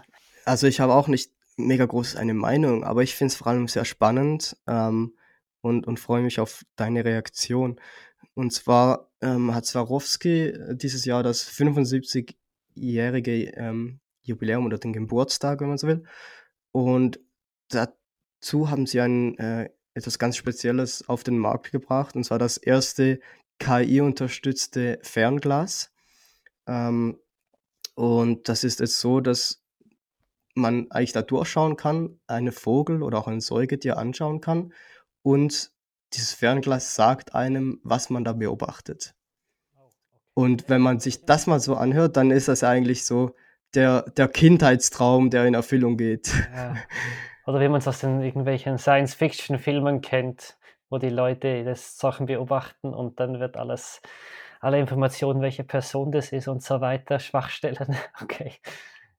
Ja, das tönt sehr interessant. Ich muss sagen, ich habe nur von dir vorher gesehen, dass du irgendwas mit Swarovski geschrieben hast. Und dann habe ich gesagt, ich kann da eh nicht mitreden, weil ich jetzt davon ausgegangen bin, dass es ein standardmäßiges Fernglas ist, aber das tönt schon ganz anders. Ja, ich war ähm, am vorgestern, glaube ich, war das, also gerade kürzlich war ich bei meinem Fotofachhändler des Vertrauens, sprich, wo ich auch meine Ausbildung gemacht habe. Und die wurden als einer von, glaube ich, vier oder fünf Standorten ausgewählt in der Schweiz, dass die dieses Fernglas jetzt bereits verkaufen dürfen und auch schon ein Demo-Modell vor Ort haben. Und deswegen, ich konnte das schon mal ähm, ja, in den Händen halten und mit meinen gedruckten Bildern äh, ausprobieren und schauen, ob der wirklich dann den Vogel erkennt. Ist natürlich äh, die einfachst mögliche Lösung, also einfach so ein Papageientaucher groß äh, habe ich jetzt erwartet, dass er den erkennt, aber das hat wirklich gut funktioniert. Und vielleicht, wie das Ganze funktioniert, ich weiß nicht, ob du die äh, Merlin Bird ID App ja. kennst. Ähm, auch durchaus eine Empfehlung, gerade wenn man einsteigt in die Vogelwelt. Ähm, die ist schon erstaunlich gut mittlerweile. Ähm, und oder wenn man nicht einwerfen darf, wenn, wenn, man auf einen anderen Kontinent geht. Ich habe es für Costa Rica sehr genau, gerne eingesetzt, genau, weil ganz ehrlich, so gerne ich es hätte, aber Costa Rica hat so eine Vogelvielfalt, das war für mich sehr schwierig, zu mich da vorher genug informieren. Also wir hatten auch ein normalen, normales Bestimmungsbuch dabei, aber wenn man so gar keine Ahnung hat, ist es einfach ein Hammer-Einstieg. Mega, ja. Ich hatte das auch äh, selbst jetzt in Afrika im Einsatz und ähm, es ist erstaunlich, wie gut das funktioniert. Also jetzt hier in der Schweiz, ähm, klar, wenn man da wirklich in der Birding-Szene ist, dann braucht man es in dem Sinn nicht, aber gerade wenn man einsteigt oder in neue Gebiete geht, dann ist das echt der Hammer. Und das ist jetzt so, dass diese, dieses ja, Fernglas ist eigentlich funktioniert mit Merlin äh, Bird also ist die genau gleiche Datenbank und dementsprechend gleich gut. Ähm, sprich, es wird auch einfach nur noch besser in Zukunft. Und das finde ich auch ein gutes Sprichwort. Ich freue mich da mega drauf, was vor allem auch in Zukunft dann möglich sein wird. Ähm, weil jetzt, ähm, ich sage mal, es ist ein, ein grundsätzlich ein 10x32 ähm, Fernglas. Ähm, Gibt es ja auch ein Pendant davon von Swarovski ohne äh, diese KI-Unterstützung. Und das Ganze ist jetzt mit der KI-Unterstützung etwa, ja, was sind das, äh, 400 Gramm schwerer. Ähm, und das sind eigentlich einfach, wenn man das so hält, unten dran ist relativ viel dazugekommen, wo natürlich die Akkus und die Batterien drin sind. Und ähm, dementsprechend ist das Ganze nicht mehr ganz so dynamisch oder es ist, hält, ja, hält sich etwas anders. Ich kann auch noch ein Bild auf YouTube äh, einblenden, das ich da gemacht habe. Ähm, ansonsten aber echt ein cooles Ding. Ähm, und ja, ich glaube, den Einsatz, den habe ich mich etwas gefragt, wer das jetzt kauft. Ähm, weil es ist doch relativ groß, relativ schwer. Ähm, und wir sind dann eigentlich auf die Lösung gekommen, dass es vor allem für diejenigen interessant ist, die selbst nicht Fotografen sind, die wirklich einfach beobachten gehen, sprich vielleicht auch gerade für Wildhüter oder Jäger. Ähm, und wenn die dann, und das ist noch eine spannende Funktion, man kann damit auch ähm, fotografieren und Bilder machen. Das wollte ich gerade fragen. Und das Ganze ähm, danach runterladen. Und, und das ist natürlich sehr spannend, weil ähm, man muss jetzt nicht noch zusätzlich irgendeine Bridge-Kamera oder so mittragen, um Belegbilder oder so zu machen, sondern man kann das gleich mit dem Fernglas zu machen. Und dementsprechend ist das dann auch nicht mehr Gewicht, sondern alles in allem wird es leichter. Und ich glaube, für den Einsatz ist das echt mega cool. Ähm, und jetzt glaube ich gerade für uns wahrscheinlich eher weniger, weil wir sowieso noch äh, eine schwere Kameraausrüstung mitschleppen und die Vögel mehr oder weniger kennen. Und wenn wir es nicht kennen, dann machen wir ein Foto davon und können es im Nachhinein noch äh, bestimmen. Aber ich glaube, für den Ornithologen ähm, oder eben vor allem für, ja, gerade einfach Naturinteressierte, die nicht den Anspruch haben, mega Bilder zu machen, aber die froh sind, wenn sie es auch im Nachhinein nochmals anschauen können, ist das echt eine coole Lösung. Ja, und ich denke, viele Leute bevorzugen vielleicht noch das Feeling vom Feldstecher und also ich nehme an, du hast dann zwar eine Art digitalen Sucher oder wie muss ich mir das vorstellen? Du hast zwei digitale Sucher sozusagen oder wie läuft das genau? Das Ganze ist eigentlich wirklich ein ganz normales mhm. Fernglas. Ähm, also es sind, man kann grundsätzlich das ähm, ganz ohne Strom benutzen. Also man kann es ausgeschaltet haben und wie ein normales Fernglas benutzen. Sobald man das einstellt, dann, ähm, ich glaube, das wird irgendwie da so hingelasert oder so, dann ähm, hat man da, äh, ja, kommen einfach diese Schriften rein, man hat so einen Kreis in der Mitte und man muss einfach den Vogel oder, oder das Tier muss man da in den Kreis platzieren, dann abdrücken und dann sagt es einem im Optimalfall, was man da sieht. Und ist auch cool, weil man kann das ohne Strom benutzen, sprich die Batterien äh, werden nicht die ganze Zeit ähm, benutzt, wenn man da einfach nur beobachten möchte. Ähm, genau. Jetzt Schätzfrage an dich. Was, was denkst du, äh, oh. kostet der Spaß? Ja, das werden, werden wahrscheinlich ein paar Tausende sein. ähm, ja, ich denke wahrscheinlich noch, noch, wahrscheinlich noch günstiger ja. als ein 600er Blende 4, aber vielleicht gar nicht so viel. Ah, das mal auf so 5.000, 6.000. Ja, nein, also es ist, ähm, es ist noch nicht, ja, gar nicht ja, so schlecht. Es ist äh, UVP 4600. Okay, ja. Also ich kann mir schon vorstellen, dass es Abnehmer findet, auch für Leute, die auch mal auf eine Safari gehen und bei denen es beim Geld nicht so wahnsinnig drauf ankommt und wie du sagst, lieber in dem Sinn leicht unterwegs sind und nicht noch eine Kamera dabei haben müssen.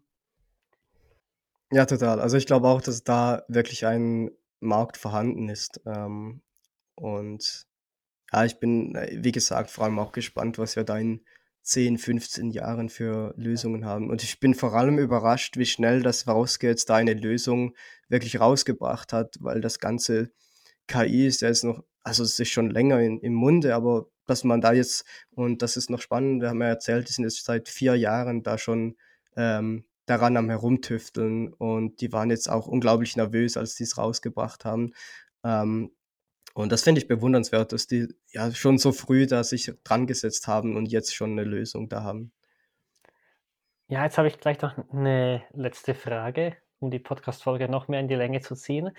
Ähm, Thema Feldstecher, wie häufig nimmst du den eigentlich noch mit, wenn du fotografieren gehst?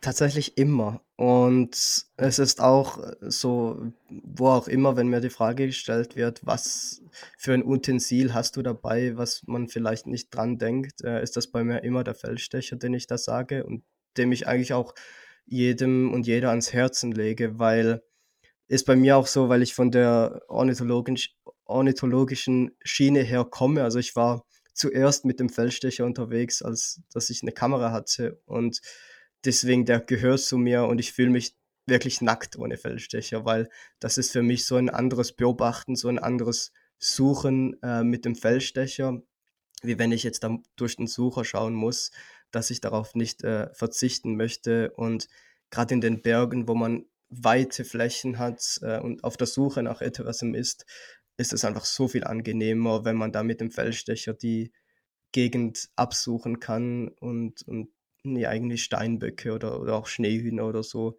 äh, so entdecken kann. Und bei mir ist er immer dabei. Ich habe selbst den, äh, Swarovski Annual Pure f ähm, den 8x42. Ich habe den glücklicherweise von Swarovski zur Verfügung gestellt bekommen und bin wirklich unglaublich, äh, glücklich damit. Wie ist das bei dir? Hast du selbst, äh, einen Feldstecher regelmäßig im Einsatz? Ja, jein. Also, ich muss sagen, ich nehme ihn gar nicht so häufig mit, weil ich dann immer denke: „Ach, das ist noch zusätzliches Gewicht.“ Ähm, ich habe das Gefühl, sehr häufig arbeite ich fast mit den Augen und überprüfe dann nur kurz mit'm Sucher. Aber absuchen mit'm Sucher tue ich wirkl also, mit der Kamera, mit'm Teleobjektiv tue ich recht selten, weil wie du sagst, es ist nicht wirklich gut. Man hat ich finde, man hat einfach Mühe der elektronische Sucher macht's noch schwieriger, aber du verlierst halt das 3D-Sehen, das macht schon mühsam, das du beim Feldstecher oder einfach mit Augen noch hast. Und manchmal habe ich ihn dabei, in den Bergen tendenziell wirklich häufiger, auch weil ich's in den Bergen noch angenehm finde. Wenn ich erst am Aufstieg bin, dann ist meine Kamera im Rucksack. Und bis ich die draußen habe, ist einfach so mühsam und den Feldstecher kannst du draußen lassen. Aber manchmal vergesse ich ihn auch oder ich ich mein Rucksack ist so überfüllt, dass ich denke: „Ja, geht auch irgendwie ohne.“ Aber ja, vielleicht sollte ich ihn auch wieder mehr mitnehmen, weil, äh, ich weiß nicht, was ich verpasse. Ich finde Steinböcke, die gehen noch relativ gut, die sind nicht grad klein. Ich finde, wenn sie sich irgendwie bisschen bewegen, dann sieht man sie so auch ohne und dann geht es schon, aber ja, ne, vielleicht sollte ich den auch mehr mitnehmen wieder. Ich habe allerdings auch nicht so 'n hochwertigen. Ich habe einen von Nikon und es ist 'n 10x42er und ich denke, im Nachhinein hätte ich vielleicht lieber 'n 8x42er gekauft, einfach einfach wegen der Größe, weil der wäre noch doch noch mal 'n bisschen kompakter gewesen, glaube ich. Ja, da gibt's auch Pro und Contra. Ähm, also, ich sage mal, du du weißt nicht, was du alles verpasst ohne Feldstecher, ähm, aber schlussendlich ist das bei mir auch so. Also, ich ich bin unterwegs, ich sehe relativ viel auch von Auge und dann ähm, bei mir ist dann einfach so, dass ich schneller den Feldstecher oben habe und mit dem Feldstecher Mhm. dann schaue. Ähm, aber man sieht schon vieles vieles dann auch von von Auge so oder zumindest mal 'ne kurze Bewegung oder so und und möchte da mal dann hinschauen. Ähm, ja, und Gewicht ist natürlich 'n Punkt, ähm, ist nicht ganz leicht und bei mir, was fast noch der größere Punkt ist, der mich manchmal etwas nervt, dass der einzige etwas Negativ Negativpunkt bei mir ist, dass ich den einfach so um den Hals habe und gleichzeitig die Kamera und gleichzeitig den Rucksack anhabe und dann einfach ja, der Ja. Feldstecher ist noch so etwas, was da noch so, äh, rumhängt und noch so 'ne Schleife, die irgendwo da, dazwischen ist und noch 'ne s Ebene, wenn man das abziehen möchte oder das nehmen möchte, ist da auch noch der Feldstecher irgendwo dazwischen. Und das ist manchmal ja, aber an ansonsten habe ich den immer dabei und für mich ist der Ja, wirklich also, ich muss sagen, Mehrwert. wenn ich jetzt nicht fotografisch unterwegs bin und ich gehe in die Berge, dann ist er viel häufiger dabei, weil äh, oder wenn ich nur das Weitwinkel mitnehme, weil ich dann auch was sehen möchte. Ähm, und dann habe ich keine Kamera, die dann notdürftig als Feldstecher funktionieren kann. Und bei mir ist es auch so, deswegen nehme ich ihn jetzt im Flachland habe ich ihn wirklich fast nie im Einsatz, weil ich da immer die 600er einfach in der Hand habe und das geht dann schon irgendwie. Und in den Bergen mache ich's dann tatsächlich so, wie vorher schon angedeutet, dass ich die Kamera noch im Rucksack habe, mit'm Feldstecher unterwegs bin, also, wenn ich ihn dabei habe. Und sobald ich aber die Kamera rausnehme, tue ich den Feldstecher in 'n Rucksack, weil's mich sonst unglaublich nervt und dann will ich mich hinlegen am Boden oder weiß nicht was. Und wie du sagst, der ist halt nur noch im Weg. Ich habe auch an der Kamera überhaupt nicht gerne überhaupt nicht gerne die diese Objektiv oder die die die die Bändel eigentlich. Also, fürs Weitwinkel ist es ja gut, aber so an einem großen Tele, ja, das halte ich halt einfach so in der Hand und da ist dann der Feldstecher einfach mühsam und der kommt dann bei mir immer dann spätestens in den Rucksack, wenn ich die Kamera rausnehme und zu fotografieren beginne. Also, ich versuche es da wie ein bisschen zu trennen. Wenn ich ihn dabei habe, dann habe ich zuerst eine Scouting-Phase und sobald ich das Gefühl habe, ich bin nah genug dran, dann kommt er weg, aber dann habe ich keine Ahnung, was ich verpasse natürlich. Wobei ich denke, dann ist das Problem sowieso, dass ich meistens so stark aufs Motiv fokussiert bin. Das kennst du vielleicht auch. Du fotografierst Steinböcke und merkst nicht, dass irgendwann auf einmal eine Gemse noch äh, seitlich ein paar hundert Meter an dir durchläuft oder irgendwie ein anderer Trupp Steinböcke, weil du einfach so auf deine Motive fokussiert bist. Ja, das kenne ich sehr gut und äh, auch wirklich diszipliniert, diszipliniert von dir, dass du dann den Feldstecher versorgst. Bei mir ist das dann eher so, dass ich einfach, äh, wenn ich an ein Tier rangehe, Schritt für Schritt einfach alles auf den Boden lege und dann so eine Straße zurück habe äh, von Feldstecher, Jacke, Mütze, ähm, noch ein Objektiv und äh, ja. Ähm, aber da hat jeder so seine Herangehensweisen. Ja, ich habe auch schon in den Bergen ziemlich lang mein 600er gesucht, weil das mit dem äh, Lenscode einfach zu getarnt war und ich nur noch mit dem Weitwinkel unterwegs war, weil die Steinböcke näher kamen. Aber vielleicht können wir uns gegenseitig von der Disziplin lernen. Ich lerne von dir, das, den Feldstecher immer mitzunehmen. Du lernst von mir in dem richtigen Moment äh, zu verstauen. Und somit wechseln wir doch mal zum, zur Bildkritik. Wir haben heute einfach zwei Bilder dabei, weil wir ja nur zu zweit sind. Und das ist der Teil, der natürlich nur auf YouTube da ist. Ähm, also wenn ihr nicht bei YouTube äh, zuschaut, dann verabschieden wir uns schon hier. Und ansonsten geht es eben noch weiter mit der Bildkritik.